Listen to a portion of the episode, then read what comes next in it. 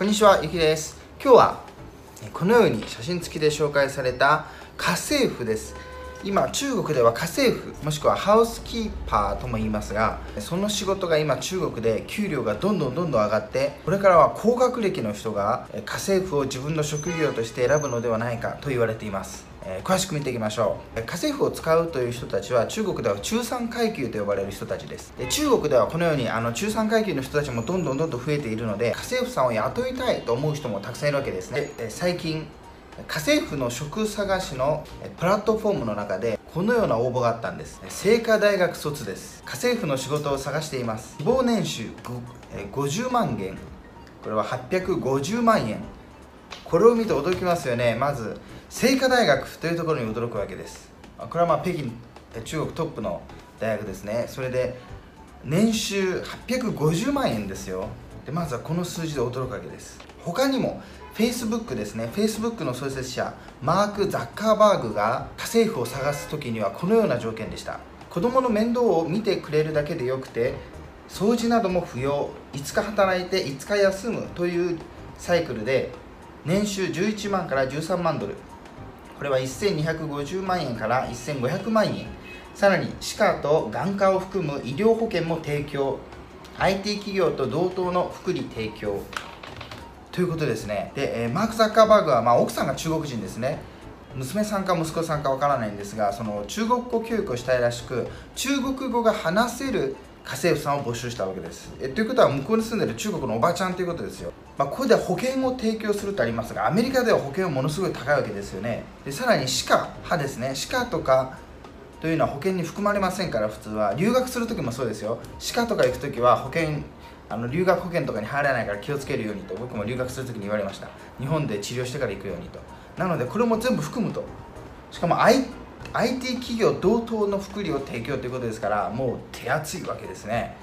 なので今世界ではこの家政婦という職業がどんどんどんどん高貴なものになってるわけです。でまずここでいろいろな例が出てます。1つ目は中産階級の女性です。この人はキャリアウーマンで、まあ、外で仕事してるわけですね。仕事が忙しい。しかし家には子供を面倒を見てくれるお年寄りがいないと、まあ、詳しく書いてなかったんですけどもしかしたらまあ離婚してるのか分かんないんですけどその両親がいないと。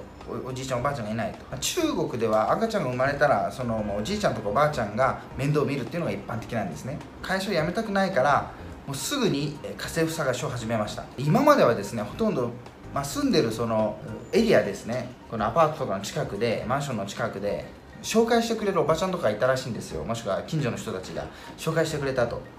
こういう家政婦がいいよと。自分で以前雇ったことのある家政婦さんを紹介してくれたりしたと。でも今はその紹介もなくなったと。ほとんどの家が自分で雇った家政婦さんですね。でそその人が信頼できるならば毎年その給料も上げていって何とかしてその人を自分の家に留めたいと。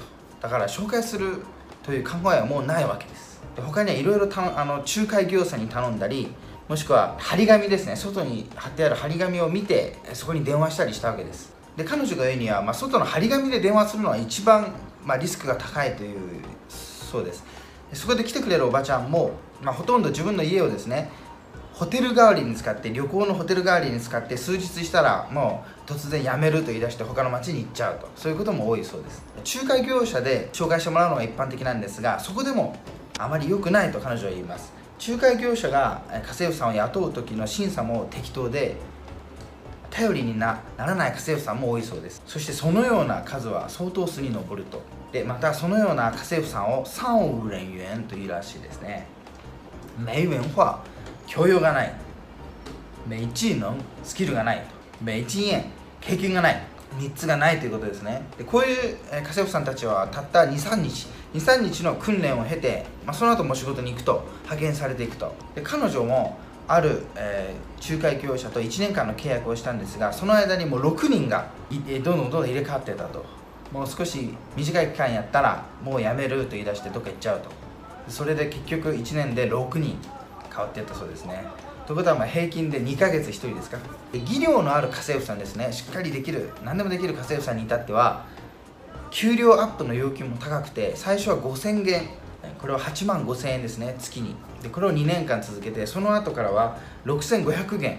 これは11万5000円。これを請求してきたでこの給料アップはその彼女自身の給料アップよりも早いと驚いています、まあ、この5000円というのはですね、まあ、例えば日本の給料と比べるとあれですけど以前紹介しましたこちらの有名大学とか海外の有名大学もしくは中国の国内の有名大学出身の人たちが会社に求める給料最初の給料ですねそれの平均がですよ56000元でしたね。詳しくはこちらで見てくださいなので家政婦さんの5000元というのはものすごい高いわけです。でこの中産階級に至っては特別すごい家政婦さんが必要というわけではなくて一般的な家政婦さんを求めているにもかかわらず今では、えー、見つけるのがすごく難しいと言われています。で彼女も言います。家とローンを払って子供の教育費出した後にさらに67宣言10万から12万円も家政婦さんに払うのは本当にきついわ。で次はですね次の例は家にお年寄りがいるという方の女性です。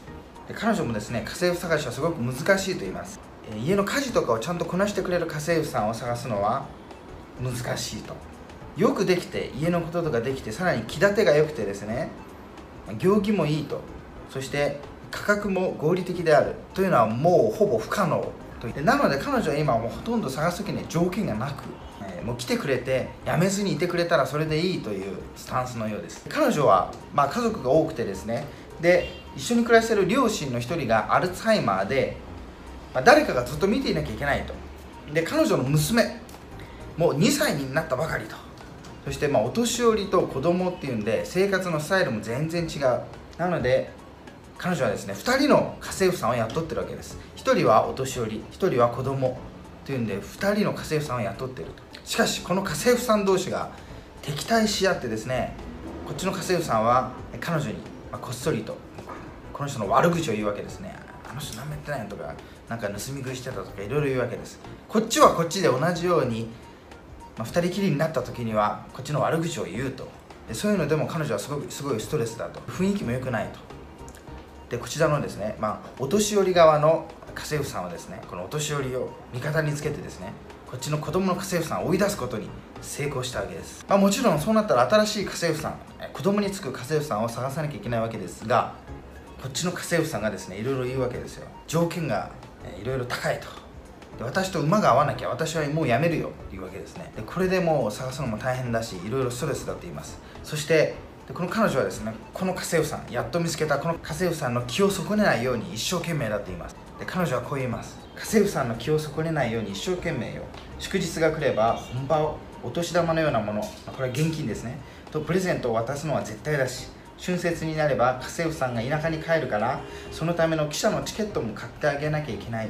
週末には一緒に連れて行ってお茶をする時も一緒。そこまでしなきゃ悪く思われるかもしれないでしょ。一番怖いのは気に入らないことがあっても直接言わないで我慢していてある日突然やめちゃうこと。香港のフェイヨンの職業倫理が羨ましい。それと彼女たちと雇い主たちの距離感も。このフェイヨンというのは香港で働くフィリピンですね。フィリピン人のメイドさんのことです、まあ、家政婦さんですね。でこの人たちはま教養もありあと英語もできて世界一プロフェッショナルなメイドと称されているそうです。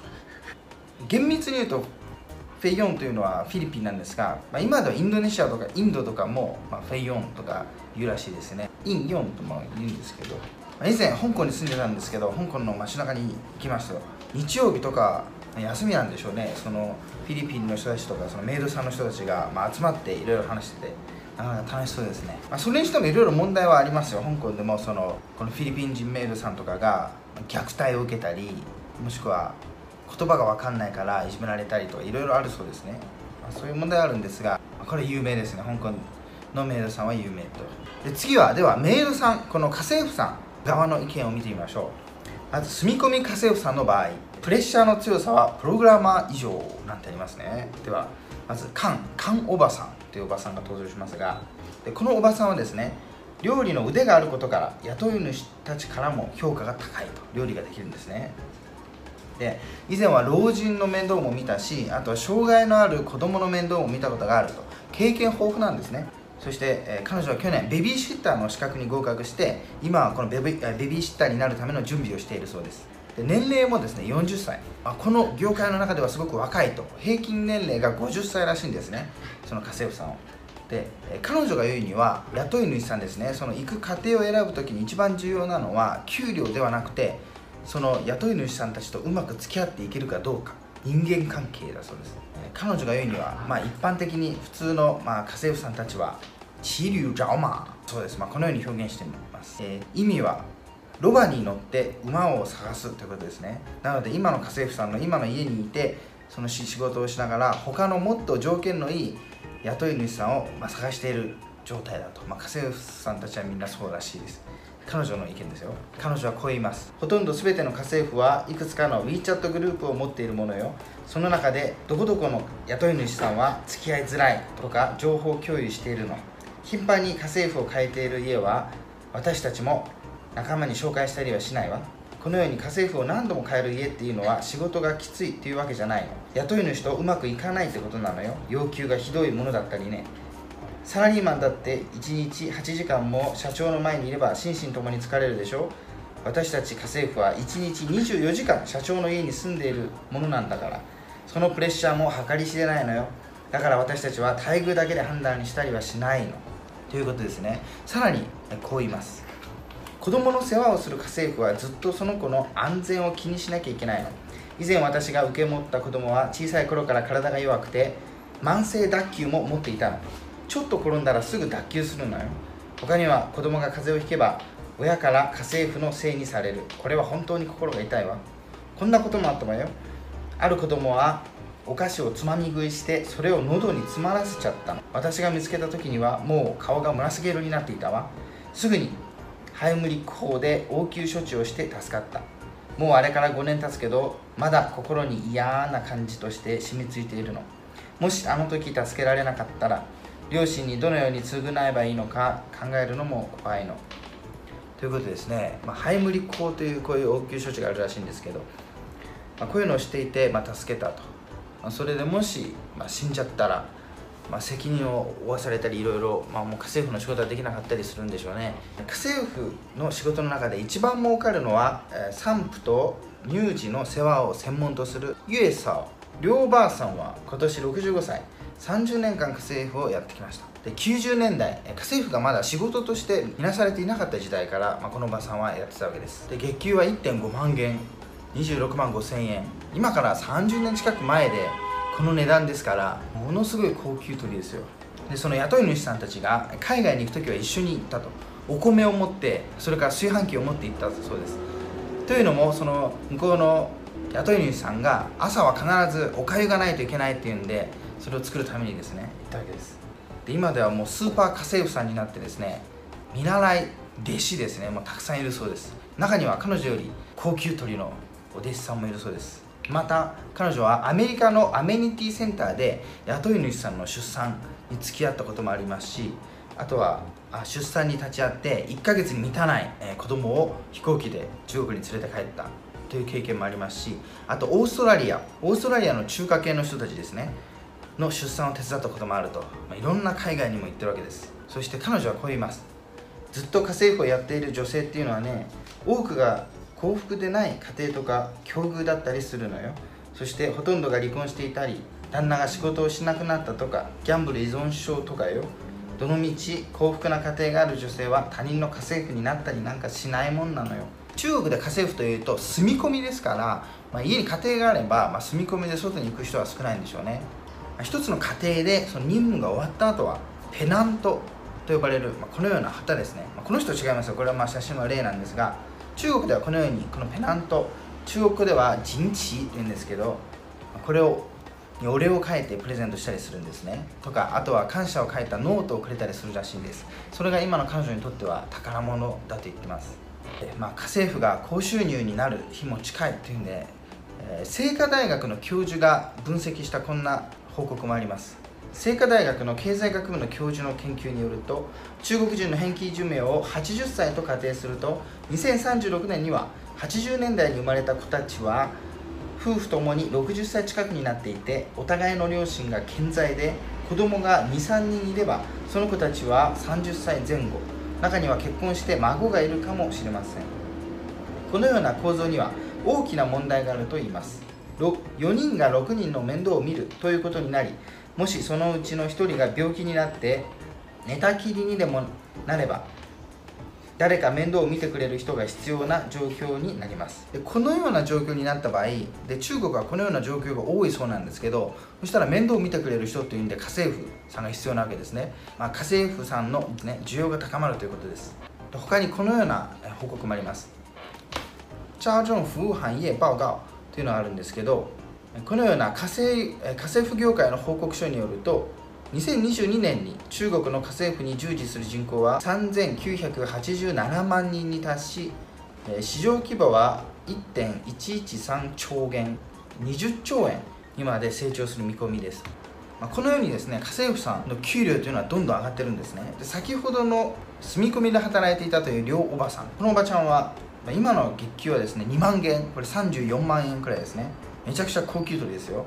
で1ヶ月に4日間の休みがあって祝日とか給料が3倍になるんです。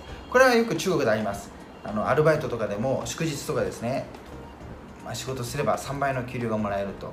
春節とかお正月ですねそういった時。で彼女の場合は自分から雇い主さんを探すんじゃなくてもう以前の顧客がですね口コミでいろいろ広めてくれて今では予約が10ヶ月先まで埋まってるそうです。である妊婦さんに至ってはその両おばちゃんに来てもらいたくてその妊娠する期間を調整してですねおばちゃんの時間がある時にちょうど妊娠するようにしたと、うん、すごいですね。でこのおばちゃんはですね、まあ、ベビーシッターみたいな中国では US 触ってるんですけどその知識があると。普通の家政婦よりもこれはまあ高い技能を求められるんですね。まあ乳幼児の面倒を見るだけじゃなくて産後うつとかですねそういうのも知識が必要あとは心理学とか栄養学の知識も必要ですしあとは育児や応急処置ですね。応急処置法の基本的な知識も必要になると。彼女の以前の顧客では旦那さんがですね産後の奥さんにすごくきつく当たってこのおばちゃんが気が付いた時にはその奥さんが赤ちゃんを抱いて窓から飛び降りようとしてたと。で、まあ、ちょうどこのおばちゃんが見つけたので助かったんですけどそういったリスクもあるそうですね、えー、彼女はこう言います。こんな顧客のところいくら積まれても行きたくないね。誰かが死んじゃったらその責任取らなくちゃいけないんだから。この職業はこんな大きなリスクを抱えているんだもの。高い給料じゃなきゃ誰がやりたいんだい、まあ、子供がいるわけですからね。赤ちゃんがいるわけですから。死んじゃったりもしくは何か病気とかになったら責任負わされるわけですよね、まあ、このように雇う側雇われる側でいろんな意見はあるわけですね。どちらも大変なんですね。で21世紀家政婦という仕事は、まあ、高級取りの職になったわけです。でこれから先、まあ、高学歴とか有名学校出身という背景を持ってる人たちが、まあ、進んでこの家政婦というのを自分の職業に選ぶ人たちも増えるんではないかと言われています、まあ、皆さんもですね仕事とかに、まあ、家政婦という仕事もいいかもしれませんね。下の概要欄に貼ってあります僕のブログではもっと詳しく、え、載っています。で日本でもまあ家政婦がありますよね。で家政婦が雇えるところのリンク先もありますのでぜひ家事代行とか日本はもうほぼ家事代行とかお掃除代行とからしいんですがもっと理解したい方はそういう方にですね1日でも2日でも頼んでいろいろ様子を見るというのもいいかもしれませんね。でこのように、ま、中国で紹介された情報を、え発信しております。役に立つ情報をご紹介しますのでぜひチャンネル登録あと高評価よろしくお願いします。ではまた次回お会いしましょう。さようなら。